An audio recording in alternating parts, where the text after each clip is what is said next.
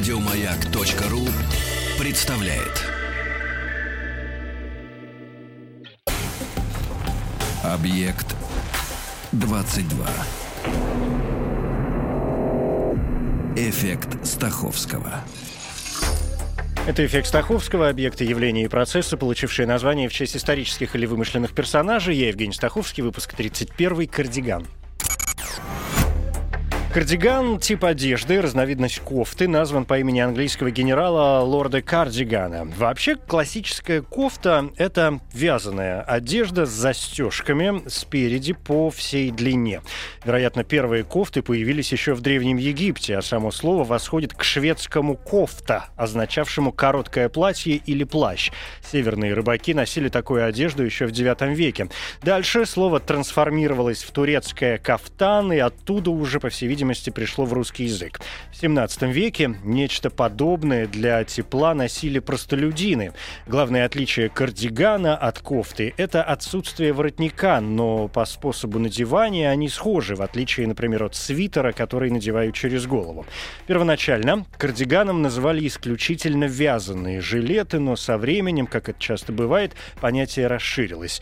И под классическим кардиганом теперь понимают кофту свободной или приталенной формы длиной до талии, бедер или середины икр с глубоким V-образным вырезом. Традиционными считаются модели из шерсти черного, бежевого, коричневого, серого, темно-синего или горчичного цветов.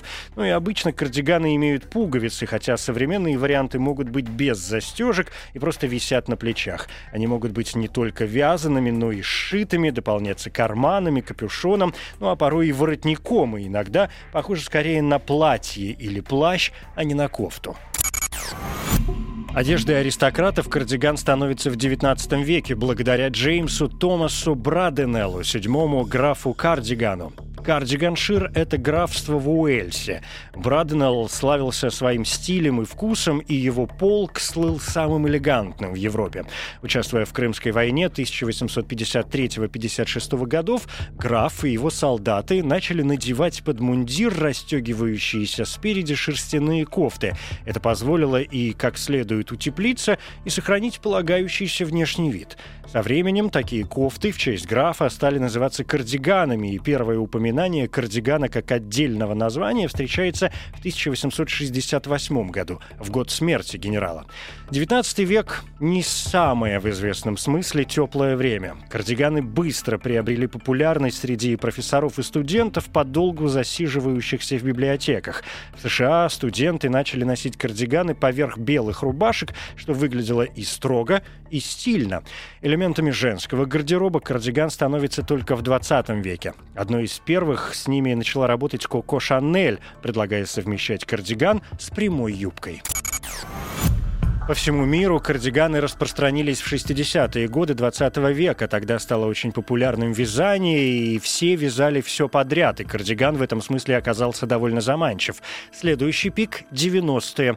Это может звучать удивительно, но кардиган стал неотъемлемой частью рок- и гранж-культуры. Главное лицо гранжа, лидер группы Нирвана Курт Кобейн, регулярно появлялся на публике, да и выступал в кардиганах, хотя его вязаные кофты на пуговицах уже вряд ли можно назвать классическими.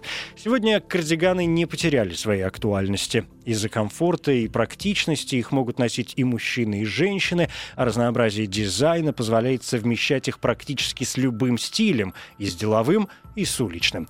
Ну и справедливости ради, стоит заметить, что кардиганы — это не только форма одежды, но и разновидность собак породы вельшкорги. Это эффект Стаховского, эмоциональная реакция, чувство удовлетворения, испытываемое от получения новых знаний, практическая польза которых не очевидна. Эффект Стаховского. Еще больше подкастов на радиомаяк.ру.